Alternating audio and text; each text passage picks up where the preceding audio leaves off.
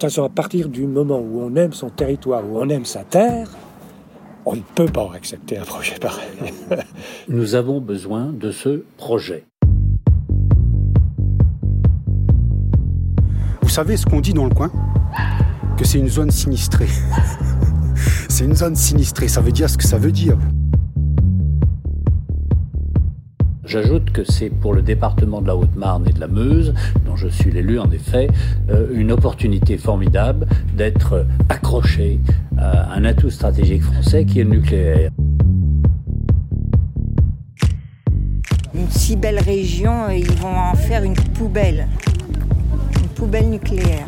D'ailleurs, euh, nous avons des emplois, nous avons des soutiens à l'économie, nous avons des, implantations d'EDF qui, viennent sur place, donc nous avons besoin de ce projet. On n'a jamais, jamais, jamais été consulté, jamais aucune consultation. Il y a toujours eu des opposants, ils ont toujours été minoritaires, parce que l'opinion locale mesure que c'est une chance de développement pour notre département. On n'en veut pas, nous sommes hyper majoritaires à. Et pourtant, c'est le premier d'individus là-haut, abatté, costardé. Il décide pour nous, il décide pour vous. Voilà. Et nous, on ne supporte plus, ça. C'est pour ça qu'on est là.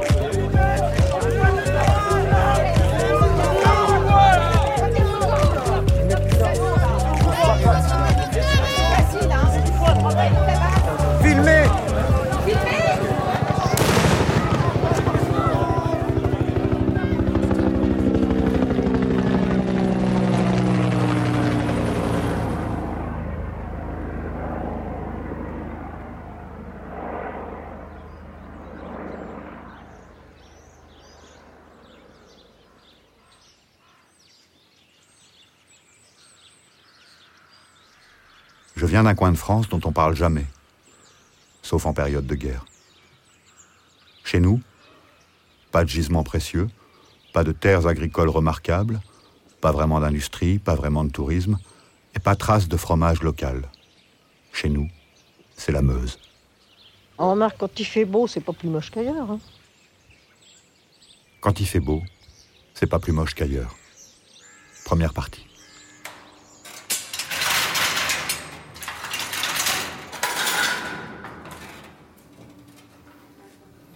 C'est là, pas de bol, que les gens du nucléaire ont posé le doigt sur la carte de France quand ils ont cherché un endroit pour enterrer les pires déchets de l'histoire, à 500 mètres sous la terre de Meuse. Dans les années 80, André Giraud, ministre de l'Industrie, confronté au problème grandissant des déchets nucléaires, déclarait, en privé, Soit nous trouvons une solution pour les déchets radioactifs, soit l'électronucléaire en France et dans le monde mourra de constipation. L'image poétique, on peut dire qu'aujourd'hui, l'électronucléaire a peut-être enfin trouvé l'endroit où elle allait pouvoir se soulager. Après, il me dit, mais il y a un autre journaliste. T'es journaliste maintenant? Non, je suis pas journaliste. Ouais, le, temps, le temps de cette radio, je suis journaliste. Oui, oui, d'accord. Je Je suis pas journaliste, mais j'ai voulu comprendre ce qui se passait sur le territoire. Le projet d'enfouissement des déchets est à moins de 10 km de mon village. Je ne suis pas non plus un vrai meusien, je vis et je travaille ailleurs. Mais c'est là que se réunit ma famille depuis que je sais marcher. C'est mon territoire de cœur. T'as régional? Qu'est-ce que tu penses de ce projet dégueulasse? Je vais pas répondre d'emblée à cette question. Ce que je peux dire, c'est que je fais partie de la grande majorité des gens qui n'ont aucune envie de vivre à côté de déchets nucléaires. Comme le confirme d'ailleurs la porte-parole pour la gestion des déchets radioactifs en Belgique. La plupart des gens, quand vous leur parlez de déchets radioactifs, tu auras la réaction Je veux pas de déchets radioactifs à côté de chez moi. moi. On est tous d'accord, non?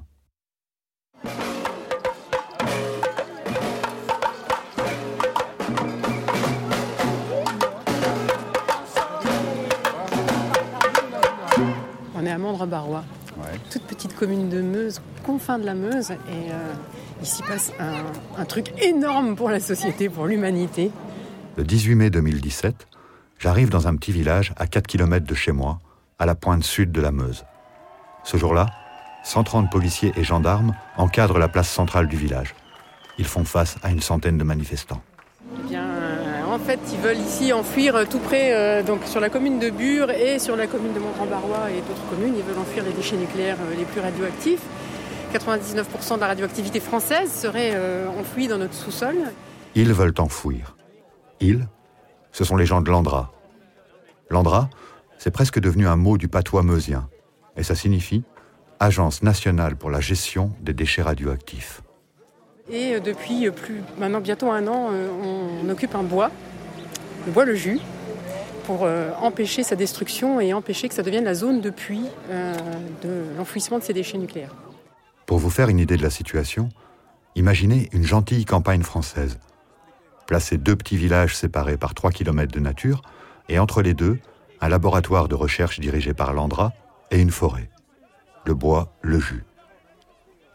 Ce jour-là, le conseil municipal doit se prononcer pour ou contre la cession du bois le jus à l'Andra. Cette société Andra s'est prétendue propriétaire du bois alors qu'elle n'y était pas. Et ça depuis un an, en nous expulsant, en mettant des barbelés, en construisant un mur, avec des faux, aucune, aucune autorisation. Voilà ce que c'est que là, les entreprises d'État. Il y a aussi les conflits d'intérêts, parce qu'il y a beaucoup de gens, de conseillers municipaux qui sont dans ce conseil municipal. Et au moins cinq ont euh, des intérêts avec l'Andra directement, que ce soit euh, des, euh, des- des échanges de terres qui ont été euh, en leur faveur, que ce soit... euh, Des adjudications de chasse, euh, Voilà. des, des emplois même. hein, Voilà. euh, Le- Le maire aussi qui a bénéficié euh, de grandes largesses de la part de l'Andra et euh, des gens qui tout simplement ont des membres de la famille qui travaillent euh, pour l'Andra. Donc euh,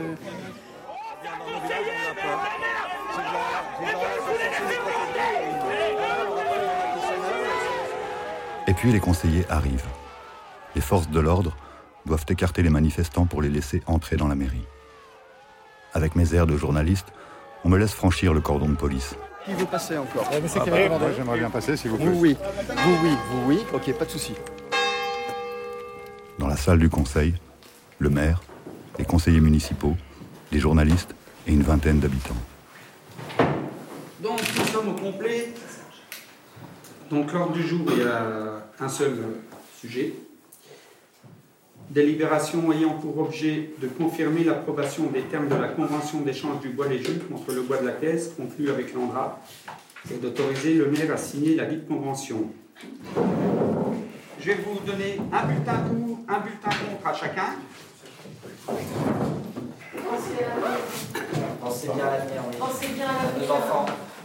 Ayez le même courage que ceux À l'avenir de votre village, de votre région, du territoire, de nous, de nos enfants, des générations à venir, des milliers d'années qui arrivent. Donc, Si pour. 11 exprimés. On est d'accord Il n'y avait pas de nul, pas de blanc. Donc 6 votes pour, 5 votes contre. On retiendra, on retiendra.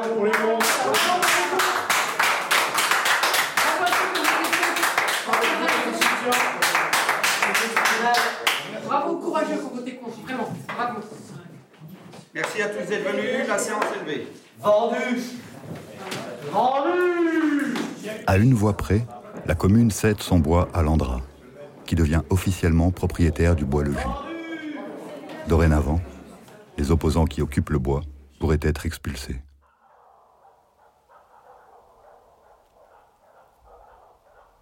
Je rentre chez moi, et la voix d'un vieux monsieur rencontré plus tôt me reste dans les oreilles. Moi, j'ai toujours dit qu'il fallait venir il y a 20 ans. Ils nous ont menti dès le départ. Et ce qu'ils nous ont dit, ne vous inquiétez pas, ça sera qu'un laboratoire de recherche. Il n'y aura jamais d'enfouissement. Si enfuissement, il n'aura pas lieu ici. Voilà ce que nous a sorti il y a 20 ans. Faut que je vous raconte un peu ce que c'est que cette histoire de laboratoire, d'enfouissement et de mensonge.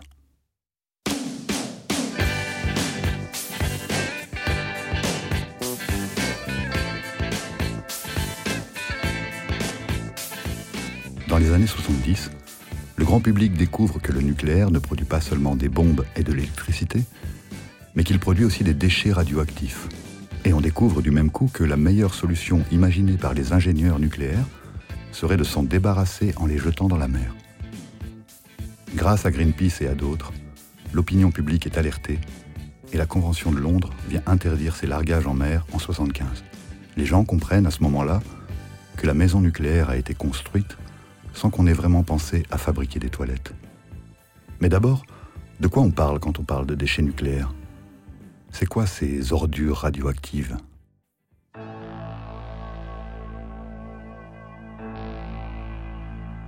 On sait qu'on produit de l'énergie nucléaire en mettant des barres d'uranium dans un réacteur. Dans ce réacteur, l'uranium se transforme en d'autres matières, en plutonium par exemple. C'est d'ailleurs pour ce seul plutonium qu'on a développé l'industrie nucléaire au départ, parce que le plutonium allait produire les plus grosses bombes de l'histoire. Quelques kilos de plutonium pour faire une bombe atomique, quelques microgrammes pour faire un cancer. Parmi les résidus de cette fission nucléaire, on trouve aussi des matières qui n'existent pas à l'état naturel et qui seront toxiques pour des milliers, voire des millions d'années.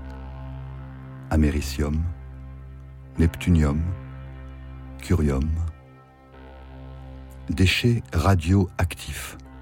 Ça signifie déchets en activité, c'est-à-dire que les déchets émettent des radiations et que ces radiations transforment leur environnement.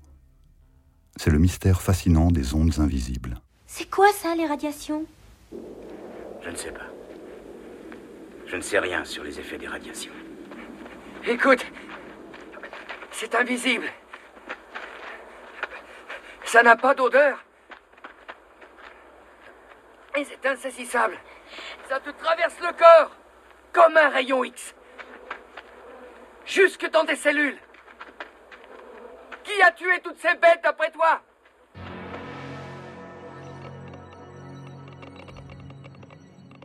Radioactif. Dans la réalité, les techniciens qui approchent au plus près de ces ordures radioactives sont toujours séparés d'eux par un verre plombé d'une épaisseur d'un mètre. Il suffirait d'être exposé moins d'une minute sans protection à proximité de ces choses pour recevoir une dose mortelle. Les pires déchets du monde. On pourrait prendre quelques secondes de réflexion sur cette énergie nucléaire miraculeuse. Elle nous aura fourni de l'électricité pendant une centaine d'années et elle va laisser derrière elle des matières hautement toxiques pour les milliers de siècles à venir. 1986.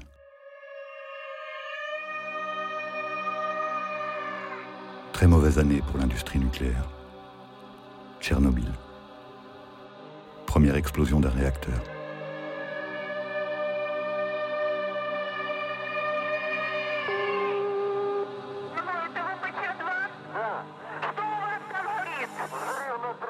La cuve n'a pas tenu et des milliards de particules radioactives se répandent dans l'atmosphère, portées par les vents et déposées par les pluies. Le plus gros déchet nucléaire de l'histoire. Un morceau de notre Terre rendu inhabitable pour très, très, très longtemps.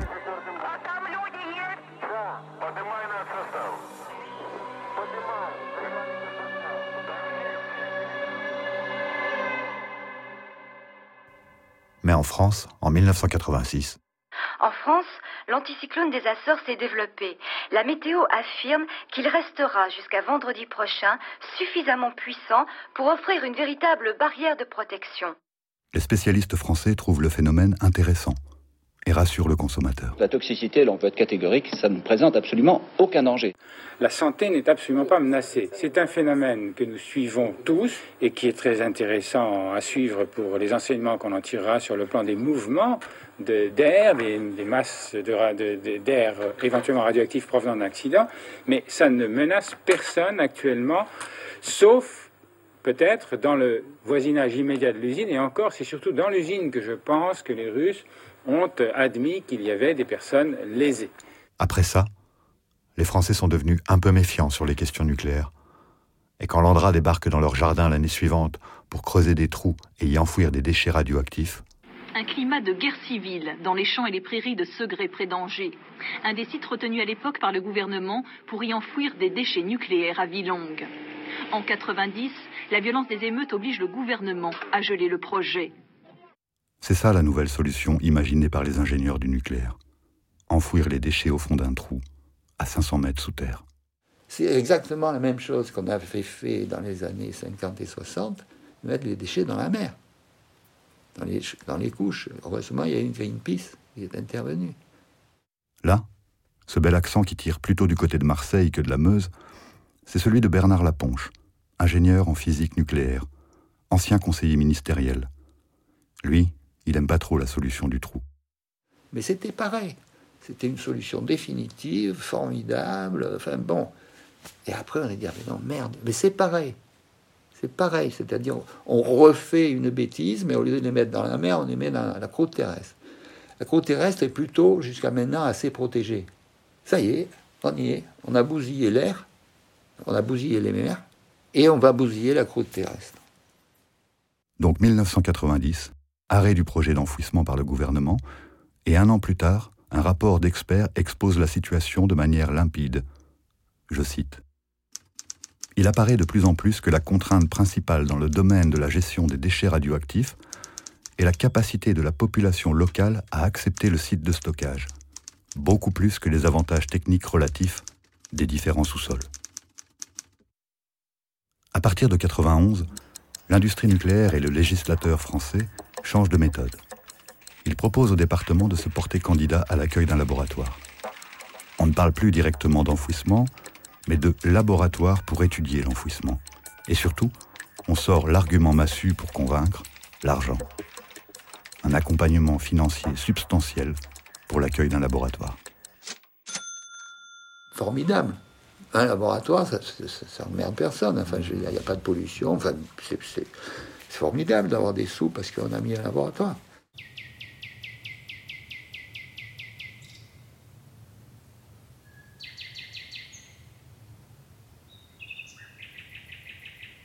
et le département de la Meuse cumule les bons points dans son dossier de candidature.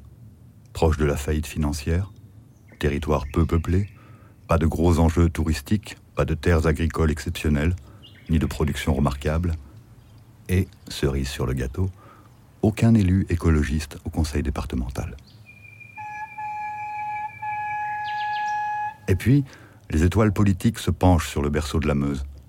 En 1993, au moment où le gouvernement va choisir les départements retenus pour accueillir un laboratoire, Gérard Longuet. Nous avons besoin de ce projet. C'est lui.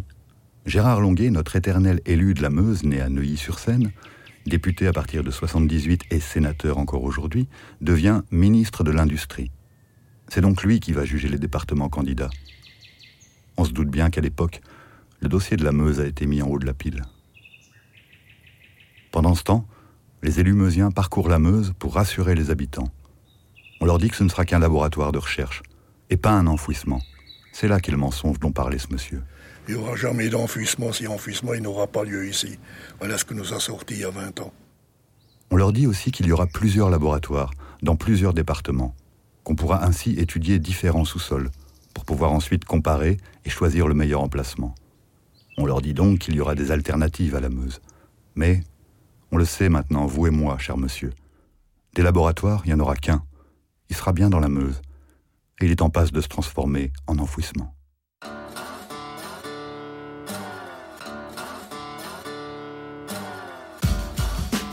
En 1993, c'est l'euphorie au conseil départemental de la Meuse.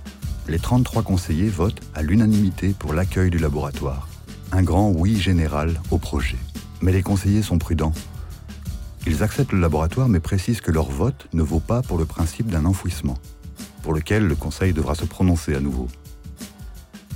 Mais le conseil départemental ne sera plus amené à se prononcer, ni personne non plus d'ailleurs en Meuse. Ce vote en 93 pour l'accueil du laboratoire sera le seul et unique vote d'élus meusiens sur le projet. Il marquera le début d'une opportunité formidable pour certains, et l'entrée officielle du loup dans la bergerie pour d'autres.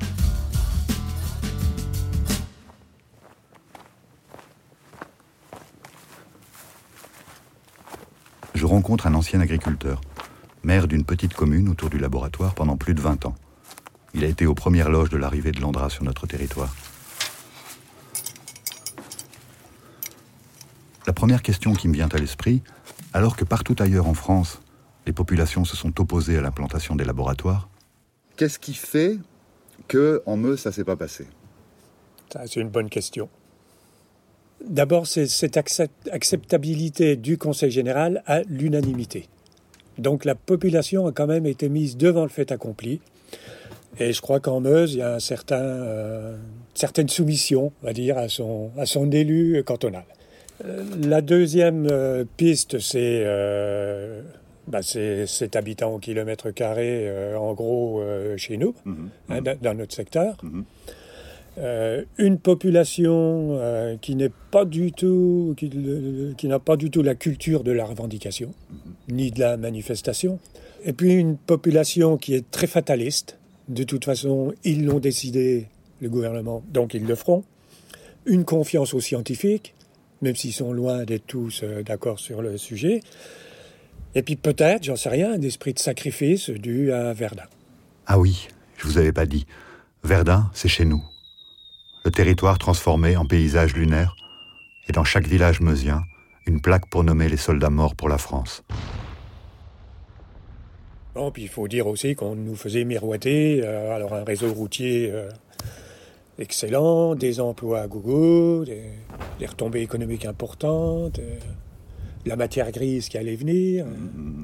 Et puis très vite, alors que l'Andra n'est pas encore installé sur le territoire, l'État ouvre les vannes financières. Pourquoi l'Andra distribue de l'argent euh, Ils ne sont pas présents physiquement, il n'y a aucun travaux qui se réalisent. Euh, on ne peut que s'interroger, quoi. C'est c'est pas des mécènes, ces gens-là. Donc, donc selon vous, la- l'argent est arrivé un peu tôt Ah ben, beaucoup trop tôt. Et, et même après, beaucoup trop, de façon beaucoup trop importante. D'accord. Beaucoup, beaucoup trop importante. Ça, évidemment que ça a complètement faussé le débat. Mais enfin, c'est fait pour nous influencer, en tout cas très fortement. C'est non, mais c'est sûr et certain. C'est sûr et certain. Je peux même vous raconter une petite anecdote. C'est que dans les années 95, on veut faire des travaux au village. Je refuse les subventions de l'Andra et je me vois refuser les subventions de l'État, du Conseil général, du Conseil régional, enfin, de toute, toute source de subventions. Ah oui. Ah oui. Ah oui. Sans explication? Sans explication. Vous étiez puni, donc. Ah ben, c'était une forme d'intégration, je pense. Euh, Ce qui veut dire que vous ne pouvez plus rien faire. Pendant ce temps, partout où l'Andra envisage d'implanter un laboratoire, l'opposition est totale. Dans le département de la Mayenne, une centaine de tracteurs raccompagnent le véhicule des agents de l'Andra à la limite du département pour leur signifier qu'ils ne sont pas les bienvenus. Les agriculteurs et leurs puissantes machines ont toujours été déterminants dans ces actions. Qu'est-ce qu'on peut dire ici sur la, la mobilisation des agriculteurs? Eh ben, archi nul. C'est ça, ça a été ma grosse, euh, ma grosse déception, peut-être même, même ma grosse souffrance, de voir que le monde paysan s'est pas mobilisé, euh, mais pas du tout. Fin 90, début 2000, certainement. On voulait se réapproprier un terrain qui appartenait à l'Andra et aller le semer de façon euh, symbolique. D'accord. Mhm, hein. mhm. Donc on avait mobilisé des tracteurs, il y en avait, je pas, 30, 40 sur le site. Il y avait trois tracteurs meusiens, c'était les miens. Ah oui. Il n'y en avait pas d'autres. Ah ouais. Et nous avons essayé, avec mes collègues, les, les opposants, de mobiliser des tracteurs meusiens. Et nous n'y sommes pas arrivés. Ah ouais. Aucun. Aucun. Alors que c'était, euh, entre guillemets, le seul lobby sur lequel on pouvait espérer euh, en Meuse.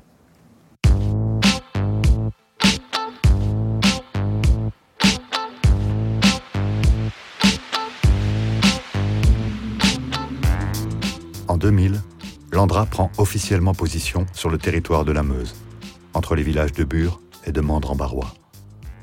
La première pierre de son laboratoire est posée en présence du préfet et les forces de l'ordre sont déjà là pour assurer la sécurité de l'événement. L'Andra va pouvoir commencer à creuser son laboratoire. Il lui faudra 4 ans pour atteindre 500 mètres sous terre. En 2005, l'État organise un premier débat public sur le projet d'enfouissement. On s'est dit, waouh, enfin, enfin, on nous demande notre avis. On est allé à Paris, on a rencontré la CNDP et on s'est vite rendu compte qu'à la première réunion, eh ben, c'était euh, un genre comme les enquêtes publiques, c'est-à-dire que c'est une démarche euh, parce qu'il faut, c'est la loi qui l'oblige, euh, une directive européenne qui oblige, quand il y a des grands projets à fort impact environnemental, il faut des débats publics. Donc la France, bah, elle le traduit à sa manière. Sa manière de le traduire, c'est d'abord on implante et après on consulte. Voilà. Enfin, on consulte. C'est pas de la consultation. On instaure un semblant de débat. Voilà. Donc, euh, ce premier débat public, le bilan qu'en tire euh, Monsieur Mercadal, qu'on a appris à connaître, et il dit euh, les gens ne sont pas prêts pour l'enfouissement. Ce projet euh, soulève beaucoup trop d'inquiétudes. Il faut poursuivre les études du maintien des déchets en surface sur les sites de production ou ailleurs, mais il faut absolument la deuxième alternative proposée par la loi, il faut absolument pas l'abandonner. Donc ça, c'était sa conclusion. Euh, 19 juin 2006, la loi de gestion des déchets nucléaires est votée. Elle n'en retient strictement rien. Du C'est-à-dire débat, elle Du retient- débat, rien, que dalle. Elle met en route vraiment l'enfouissement à, et, et- enfin à, à Bure, et elle appelle ça le centre d'enfouissement géologique. Les opposants sentent que le débat public ne sera pas suffisant pour remettre en question le projet. Ils lancent une pétition pour un référendum. Près de, ça doit être 55 000 signatures, près de 60 000 électeurs meusiens et haut-marnais, mais électeurs, ils présentaient leurs cartes et demandaient, non pas de dire c'est CIGEO, euh, c'est demander un référendum sur le projet. Ça n'a ému personne. C'est-à-dire qu'on a interpellé le ministère qui a dit Oh là là, mais c'est du ressort local, vous avez fait en local, allez voir vos conseillers généraux. Les conseillers généraux, on est allé les voir avec nos paquets. Ils ont dit Oh là là, mais ça ne nous concerne pas, allez voir au niveau national parce que c'est un projet d'envergure nationale. Voilà. Donc ces pétitions-là, ben, on les a toujours. Elles sont restées lettres mortes. C'est l'éternelle question. Locale ou nationale C'est à qui de décider. Il y en a qui ont clairement tranché. La gestion des déchets est un sujet national, est un sujet d'intérêt national, et donc le Parlement, la représentation euh, donc nationale, s'est prononcée à trois reprises sur le sujet. Celui qui prend la parole sur la radio publique nationale ce jour-là, c'est le maire du plus gros village autour du laboratoire. Donc je ne pense pas que ce soit directement aux locaux à se prononcer, mais bel et bien euh, aux représentants nationaux, aux parlementaires à se prononcer, ce qui a été fait. Pas aux locaux à se prononcer. Je suis pas sûr qu'ils diraient la même chose en local. Les opposants prennent un coup sur la casquette. Le débat public n'a rien changé au projet. Les milliers de signatures pour un référendum sont rejetées et la loi valide le principe de l'enfouissement en Meuse. À partir de 2006, l'Andra commence à acheter des terrains dans notre région. Beaucoup de terrains en prévision du projet CIGEO. Va falloir caser l'équivalent du métro parisien dans le sous-sol. Ça demande quand même quelques installations en surface. Et le bois-le-jus l'intéresse. Le bois les jus. Hein? C'était ça que disait, le bois Les les jus, jus. c'était avec un S C'était le bois le les jus, ben oui. C'était avec un S dans le C'était le bois les jus Bah avec oui, un S. Avec un S. Bon, Pourquoi ils ont transformé Il y en a un qui a, Alors mal compris ou qui a dit machin. J'ai dit, Qu'est-ce qu'ils vont chercher bois les jus C'est bois les jus. Il n'y a pas un journaliste qui est d'accord sur comment on le dit. L- Le jus, le jus, c'est le- Bon alors donc, il faut le dire comment? Les jus. Les jus. C'était C'est les comme ça, et je pense qu'on peut suivre, cette- 85 suivre cette ans, source. Ah bah, Ah oui, 85 ans qu'elle en parle. Ah bah, eh, mon père y allait assez, il a été faire les portions. Puis on y allait à la fraise, aux fraises, aux framboises, on était. euh. Il n'y avait pas des On petits faisait 5 rendez-vous aussi km quand même, elle était 5 Hein, km. ah, ça, Ah, hein, bah non. Il n'y avait pas des petits rendez-vous aussi au bois Oh, le bah, Hein un peu loin. hein. Il y avait plus proche pour les petits rendez-vous. En 2013, l'État propose une nouvelle consultation, un nouveau débat public sur le projet d'enfouissement. Cette fois, les opposants décident d'agir. Plus personne ne croit à vos conneries. Plus personne ne croit à vos conneries, Monsieur le Président. Et celles et ceux qui veulent nous envoyer aux, aux fossoyeurs. Alors, une fois pour toutes, nous vous le disons. Nous ne calmerons pas tant que nous n'aurons pas de référendum. Je vous, vous le dis avec Jean-Marc et les autres. Vous aurez le bordel dans toutes les réunions tant que nous n'aurons pas de référendum. Nous voulons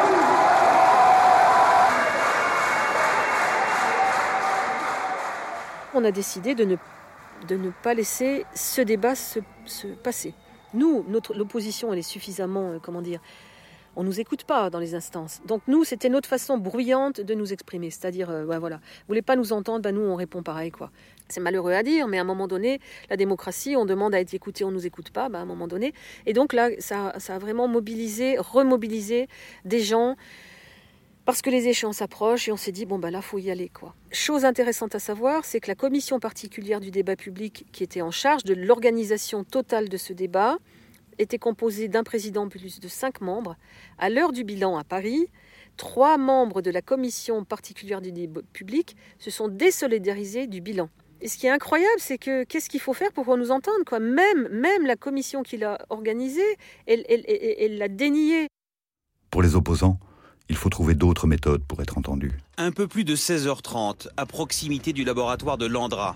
Ils sont nombreux, ces manifestants, à avancer de la sorte en direction des installations. Ils souhaitent en effet terminer leur journée par un passage devant ce site emblématique dont ils contestent la présence et l'action. À partir de 2013, une nouvelle génération d'opposants vient prendre le relais sur le terrain. Comme leurs aînés, Il s'oppose au projet d'enfouissement. Mais les méthodes changent. Moi, personnellement, je comprends cette euh, violence-là. Pour moi, elle est la résultante euh, d'années, euh, de, longues années de, mépris euh, de, la part des pouvoirs publics. On nous a vraiment roulé dans la farine, euh, méprisé, moqué, raillé chaque fois qu'on rencontrait les élus avec nos méthodes pacifistes, institutionnelles, démocratiques. Et on nous a traités comme, comme des, de, de- de- de pauvres, les, copains disent des, des- des bouseux qu'on peut, qu'on peut tromper, qu'on peut acheter avec de la verroterie. Tout ça, ça a généré une, vraie colère. Je crois que face à une... C'est de la violence qu'on a en face de nous. La façon dont se déroule ce projet, c'est du jamais vu. Euh, c'est à marche forcée, euh, c'est un rouleau compresseur. Donc, euh, qui est quelques, quelques grilles cassées, c'est quand même mille fois moins grave que d'enterrer des déchets radioactifs en, mettant en péril la vie de X générations dans le futur. En 2016, Landra, sans doute un peu trop pressé de commencer ses travaux au bois Léju, défriche une zone sans autorisation, coupe des arbres en pleine montée de sève et installe des grilles puis plusieurs kilomètres de murs autour de sa parcelle. Des affrontements ont lieu entre opposants et forces de police aux abords du bois. Les habitants se voient interdire l'accès à leur forêt et certains rejoignent les rangs des opposants. Finalement, la justice leur donne raison et reconnaît que Landra a agi illégalement. Landra doit remettre le bois Léju en état. À partir d'août 2016, le bois Léju est occupé par des opposants qui installent des barricades aux entrées et construisent des cabanes en hauteur dans les arbres. Le bois Léju vient de se transformer en ZAD, une zone à défendre dans la Meuse.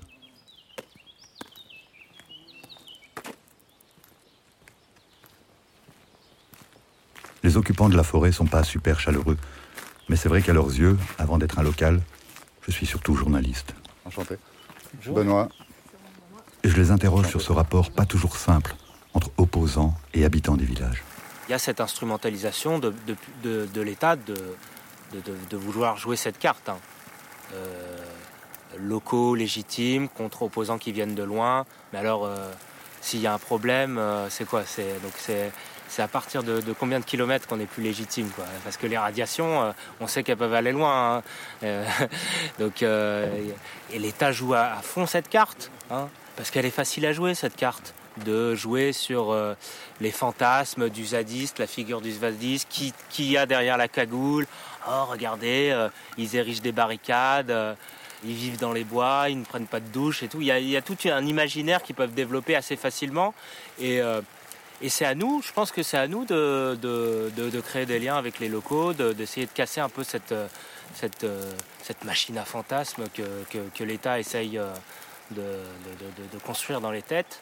Parce que, euh, ben oui, dans le quotidien, euh, se, se battre, occuper un bois, c'est dans la vie quotidienne d'une campagne, c'est pas quelque chose qu'on voit d'hab- d'habitude. Donc c'est c'est sûr que qu'il y ait des craintes et des peurs, euh, nous on est les premiers à les, comprendre. hein. mais euh, nous, c'est déjà une victoire. Euh, je veux dire, n'importe quel geste de solidarité, même une parole un peu ambiguë, mais qui dit ah oui quand même, un petit aspect de la lutte, quand même là, vous, avez raison, chapeau.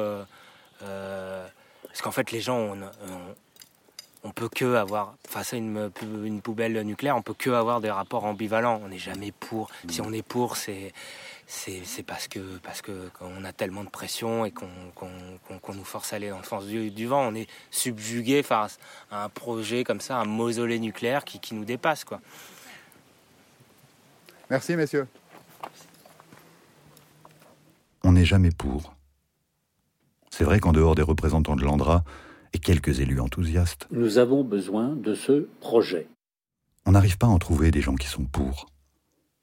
Quand on tend un micro dans le coin, les gens évitent de parler, ça peut se comprendre. Quand on arrive à en coincer un, voilà à peu près ce qu'ils disent. Qu'est-ce que vous faites de beau, là? Je m'amuse. Ouais? Ouais. Ah bah, hé, hein Euh. Bah donc, vous, vous avez vu l'Andra s'installer dans la région depuis, depuis 20 ans, quoi, alors On n'a encore pas vu grand-chose. Hein. Non Tant qu'il n'y a pas de déchets. Ouais. Pour nous, il n'y a rien. Ouais. Et vous, ça, ça vous, ça vous inspire quoi tout ça? Vous, euh, vous laissez faire, vous vous posez des questions, vous, vous êtes plutôt... Il n'y a rien à faire. C'est eux les chefs. Ils feront ce qu'ils voudront. Hein. Ouais. Propre, à mon avis. Hein. Gagneront hein, d'avance. Il n'y a rien à faire. C'est peut-être ça qu'on entend le plus sur le territoire. Alors, résignation typiquement meusienne ou réalisme face aux forces en présence? On retrouve Bernard Laponche, notre scientifique, qui connaît bien l'institution nucléaire française. Donc vous vous heurtez en France à un, bloc qui est colossal. On parle de lobby, c'est pas un lobby. C'est l'État et, toutes ses ramifications. Et c'est quand même puissant en France. L'Andra a du pognon. L'État a du pognon. Tous les gens qui sont, les communes et les, les, gens qui sont autour d'une centrale ou d'une usine nucléaire comme la Hague ou, ou d'autres, ils sont arrosés ce qui est le phénomène impur aussi, alors qu'il n'y a pas de radioactivité. Donc il n'y aurait aucune raison de donner du fric aux gens, puisqu'à un laboratoire, on ne donne pas de sous euh, autour. Tandis que là, en prévoyant que, et, donc vous avez des, sommes, considérables qui sont déversées sur des zones assez petites, vous n'avez qu'à visiter les communes autour de la Hague ou autour d'une centrale nucléaire, la piscine olympique, etc. À quoi que ça ressemble d'avoir une salle des fêtes d'un million d'euros dans un village de 100 habitants? Et quand vous avez l'État, plus EDF, qui a une puissance extraordinaire, qui dit, qui répète que, le nucléaire c'est le mieux, qu'on ne peut pas s'en passer, que les Français sont les meilleurs, eh ben, les gens se disent on ne peut pas s'en passer, on ne peut pas s'en passer, on ne peut pas s'en passer. Et, la pression de la publicité, on peut dire, est colossale. Et du nucléaire, on ne peut pas s'en passer. Pour l'instant. Oui, pour l'instant. Mhm. Mais alors, euh, c'est des sacrés déchets. Il mhm. faut bien les mettre quelque part, ces déchets-là. faut bien les mettre quelque part. faut bien en faire quelque chose. C'est ce qu'on entend souvent chez nous, de la part de ceux qui acceptent à demi-mot le projet d'enfouissement. Et c'est la phrase qui énerve le plus les opposants. Il y a qui disent, oh, ben, faut bien les mettre à quelque part. Mettez-les chez vous, et puis c'est tout. Hein faut, mettre quelque part. C'est oui, oui, c'est comme si je disais, bah, enterrez vos piles dans vos jardins pour vous en débarrasser. Tiens, c'est magnifique.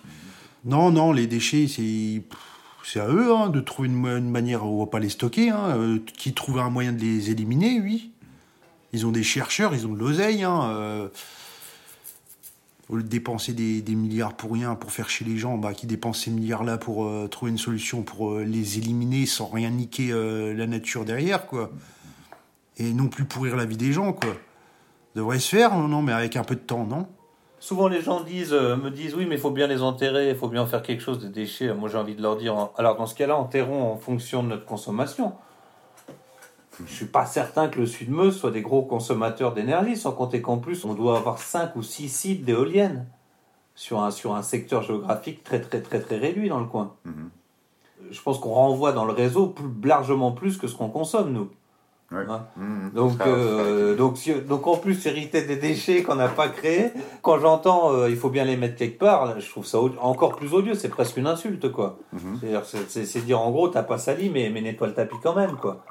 Tu vois, t'as pas, pas mangé avec nous, mais c'est toi qui feras la vaisselle.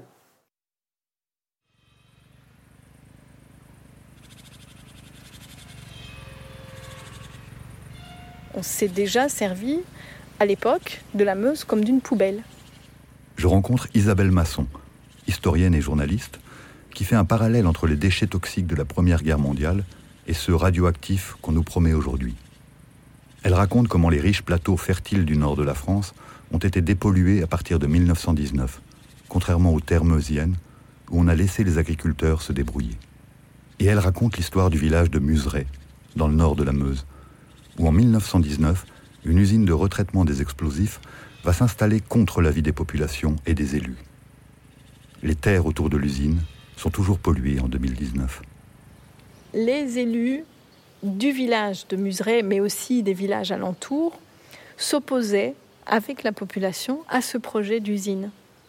La préfecture, elle, à l'époque, va porter les revendications des conseils communaux, des habitants, des citoyens de, la région euh, et les faire monter au ministère de la Guerre. Il dit, bon, on a bien sûr les craintes de la population, mais il faut que la population comprenne, je sais plus les, termes exacts, mais elle doit être raisonnable et comprendre qu'elle se fait une, idée du danger qui n'est pas réel et qu'elle se rendra bien compte avec le temps que tout ça n'est pas grave et que ça n'a pas d'implication outre mesure. Et quand j'ai commencé à raconter cette histoire-là dans la Meuse, un jour, je me souviens, il y a eu dans la salle une sorte de grand frémissement quand j'ai expliqué ça et quelqu'un a crié et ça recommence et ça continue. On nous prend pour une poubelle encore aujourd'hui avec Bure. La question qui revient tout le temps, c'est de dire bah, il faut bien les mettre quelque part, ces déchets. Donc autant les mettre là où il n'y a pas trop de population. Et là, il y a une grande injustice sociale, c'est énorme. C'est un territoire, euh, pour moi, c'est un, territoire, euh, c'est plus qu'abandonné. Pour moi, c'est un territoire colonisé de l'intérieur on se comporte là comme on se comporterait dans des colonies quand, on en avait. On implante le nucléaire dans la Meuse, comme on le ferait euh, euh, et, comme on va exploiter aujourd'hui l'uranium au Niger, par exemple. Loin des yeux, loin du cœur. Territoire abandonné, colonisé de l'intérieur. C'est donc là qu'on s'apprête à enfouir les déchets radioactifs les plus dangereux. Parce qu'on l'a vu, faut bien en faire quelque chose, faut bien les mettre quelque part. Ça fait penser à cette autre expression. On ne peut pas s'en passer. Une explication un peu trop simple, un peu trop facile à avaler. J'ai peut-être trouvé l'origine de cette expression en visitant le laboratoire de l'Andra. J'ai eu la chance de visiter aussi le laboratoire de Londraf en Belgique. Londraf, c'est l'équivalent belge de l'Andra, chargé de gérer la constipation nucléaire au royaume de Belgique. On y rencontre les mêmes services de communication qui vous accueillent, le même ascenseur pour descendre sous la terre, les mêmes galeries souterraines et une même vision de la problématique des déchets.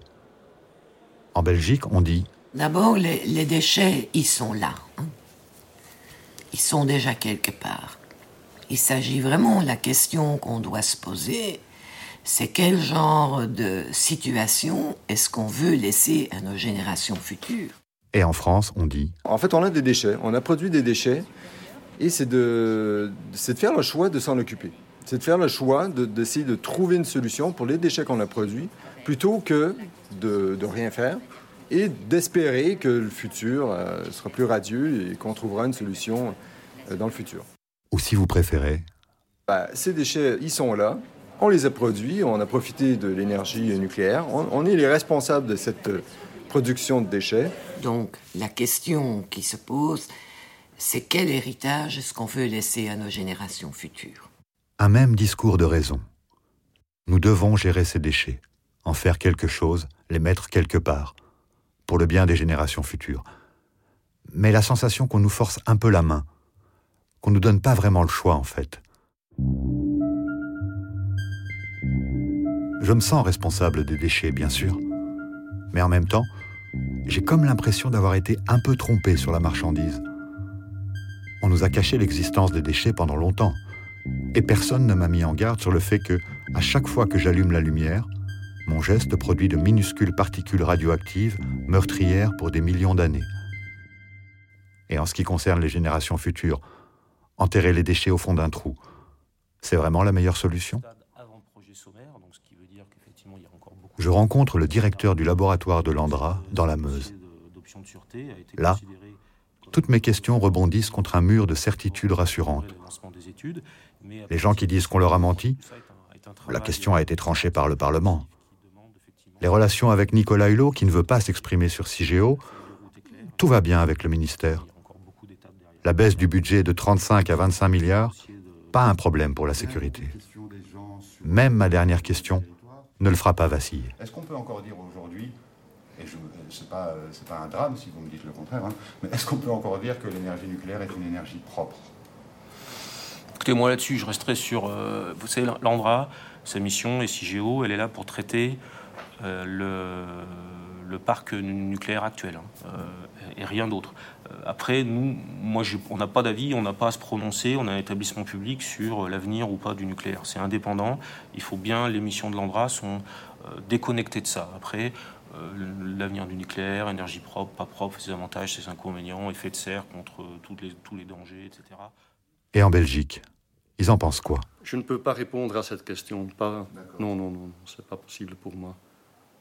Et pourtant, dans le monde des politiques, certains y vont carrément. Vous dites c'est une énergie propre. Hein l'énergie propre, le nucléaire est une énergie propre, absolument. Encore un drôle d'élément du langage nucléaire.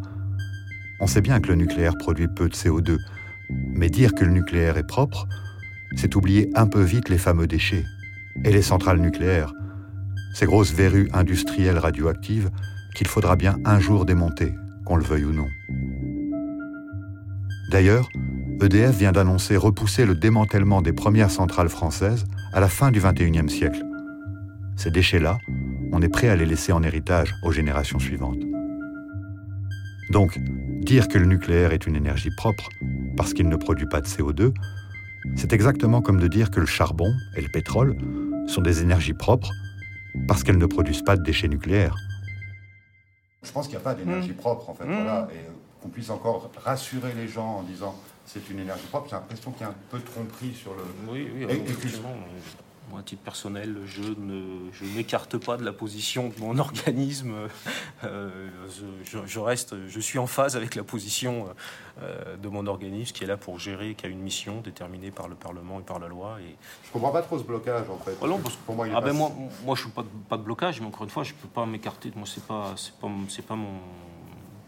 Mais là, dans, pas ma préoccupation. Vous qui, vous qui gérez des déchets, les 3-4% les plus radioactifs. Ah bah si, si, je peux vous confirmer qu'effectivement c'est les plus radioactifs, c'est très dangereux, c'est vraiment pas... Ça, je peux vous le confirmer, c'est sûr qu'on peut pas rester... Enfin, c'est bien pour ça qu'on veut le mettre dans une couche géologique stable, euh, fiable, qu'on connaît, euh, qui est capable de confiner ce problème-là pendant euh, sur le très long terme.